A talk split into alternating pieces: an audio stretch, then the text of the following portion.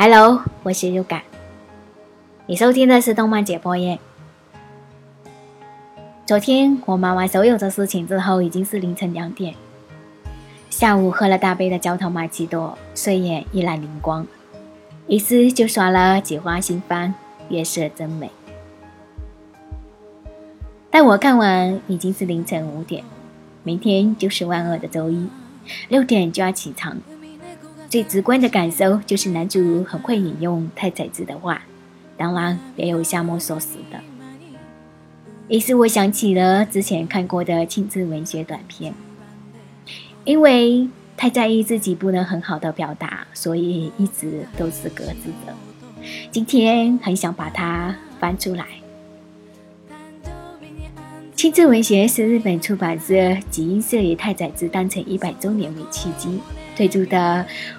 画家重新绘制名家短篇的企划作品，这个系列包含了著名的文学著作，比如《人间失格》《心》《第一遍》《奔跑吧美乐斯》《蜘蛛之丝》《盛开的樱花林下》。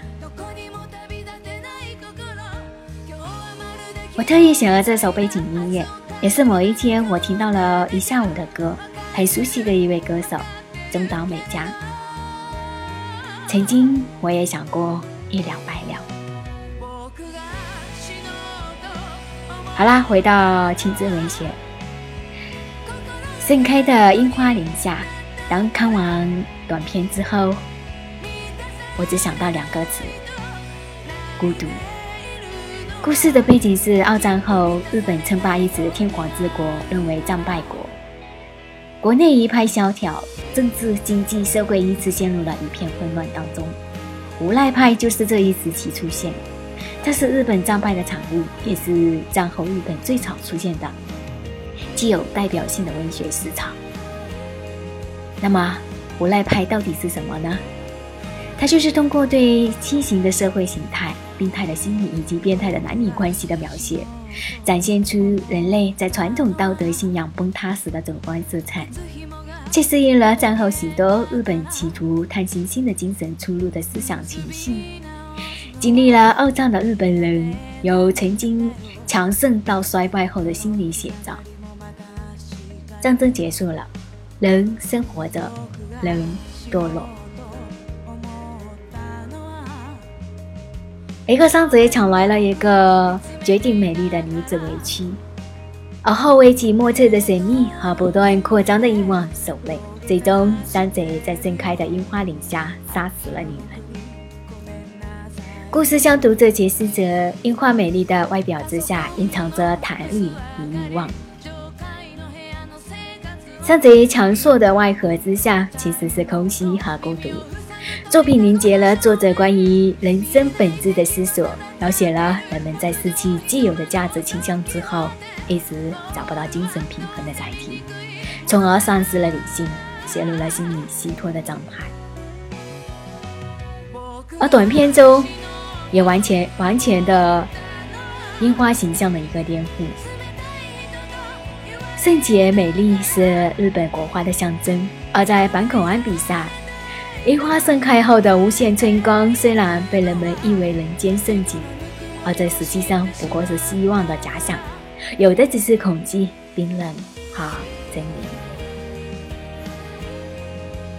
而这第八个女人，或许就可以看作是樱花的化身吧。它展现出来的是人类心灵深处不尽的欲望。山贼满足于山里的生活，也是最原始的人。直到遇到了女人，或者直到他遇到了埋藏在心底、内心深处的欲望。最后，三贼窥见了隐藏在美丽背后的无止境欲望深渊，最终决定正视自己的欲望，回归山林。欲望在樱花之下再无遁形，女人化作欲望之鬼，化作了推成小山的樱花花瓣。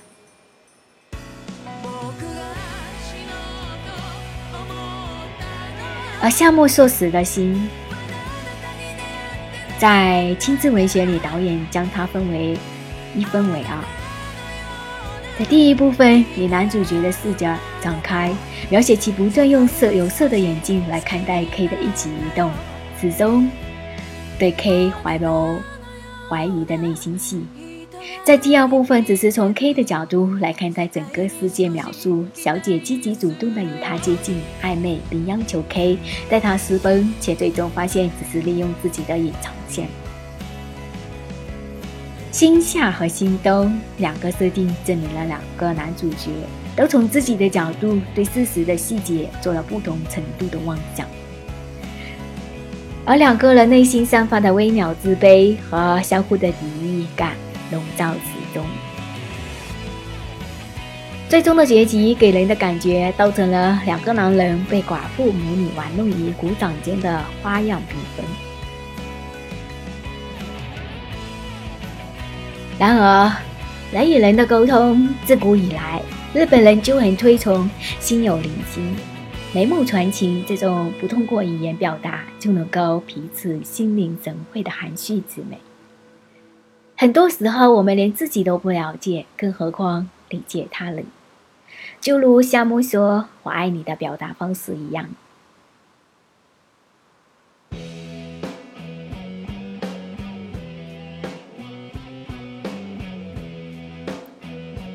奔跑吧，美乐斯。据说这部小说的创作动机其实是太宰治的债务。它讲述的是一个有关于友情的故事。太宰治在日海的旅店与作家友人谭一雄同游时挥金如土，把钱花了个精光。当时的太宰治为了付房费，将谭留在了旅店，前往师傅井福尊二家借钱。可是走了好几天都不见他回来，等得不耐烦的谭来到了井福家一看，发现太宰治竟说不出借钱的请求。还在跟景福下降棋。面对生气的谭太宰说道：“谭君是等待的人痛苦呢，还是让人等待的人痛苦呢？”也是最为经典的句子：“是等待的人更痛苦，还是让人等待的人更痛苦？”就出现了。无论怎样，我已无需等待了，这才是最痛苦的事。红露西沉，阳光自树叶的缝隙洒脱，将枝叶映衬得闪闪发光，直如燃烧一般。今日若尚有些时间，还有人等着我呢。有人正静静地等待着我，没有一丝的怀疑。他对我绝对的信任，我一条命算得了什么？岂能总说那些以死谢罪的废话？我必须回报他的信赖才行。只剩下这一件事情了。于是，奔跑吧，美乐斯。很多人都说，奔跑吧，美乐斯看到了太宰治的希望，那是对人间失格的一种反弹罢了。我很喜欢这种叙事手法，戏中有戏。十五年的等待和期盼，寓意着一段舞台剧的友情。最后，美乐斯赶回复兴场，完成了女朋友的承诺。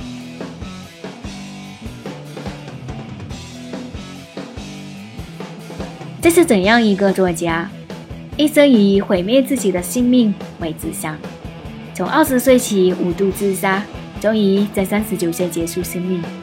毕生的写作都是以自身为蓝本，自传体式的回忆贯穿始终。然而，他成就了日本无赖派作为代表人性人物，他就是。文学也好，诗歌也罢，太多太多的艺术形式与死亡紧密联系在一起。艺术家穿透惶惶人世，看透了一切，终于不能再与恢复的世界纠缠，于是奔赴死亡，投奔白茫茫的一片天地。死或生，原来已不再重要，不过是更加衬托出大体业障自身的悲剧。一个无法向自身求取生存的力量的人。就算再怎么依附他人，终究只能孤单一人。死亡对他来说就是一场旅行。守卫世间，不就是你吗？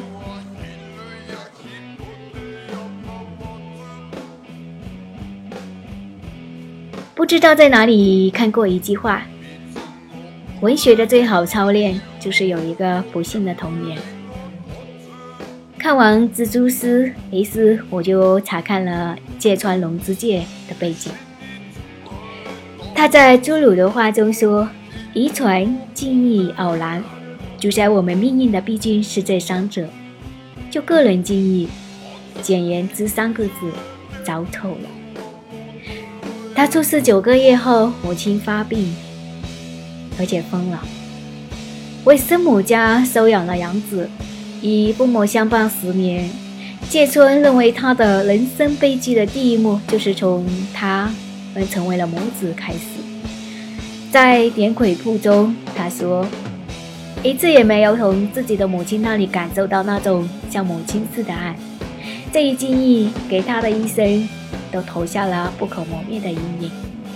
于是，一九二七年，三十五岁的川芥芥川抱着希望之达。之后的不安或者正不安的心情，不安没了自杀。好，最后一个故事是《地狱变》，它描绘了的是在纯粹艺术与人性道德的夹缝之间的狗眼缠缠串，疯狂、扭曲、偏执的艺术家的挣挣扎姿态。自以为拽着一根蛛丝一般粗细的善意就能够脱离苦海，然而身处地狱，又有何人不伸出手拖住你、阻碍你呢？最终的审判早已降下，此处即是地狱。故事的起初是剑陀多一路与杀人走来，但是动漫描述的并不凶残深刻。一开始我以为只是剧情需要。甚至为他被送上绞刑台而倍感惋惜，因为小男孩的报复而受伤，遇见了蜘蛛，无意间放了蜘蛛的善己，直到被抓，死掉进入极乐世界。释迦放下了一根蜘蛛丝，地狱的人们为了自争先恐后，顺着蛛丝爬，最后蛛丝断裂，从而表现出了人性的自私。而第一边。我以为侯秀是好人，前半段的确性本善，可是到最后，侯秀为了完成他所谓最后艺术创作，让殿下烧死了自己的女儿，最后自己也自尽了。以上就是今天的动漫解剖页，用一首歌的时间解读一部动漫，其中有你知道的，有你不知道的。下期见。Bye bye.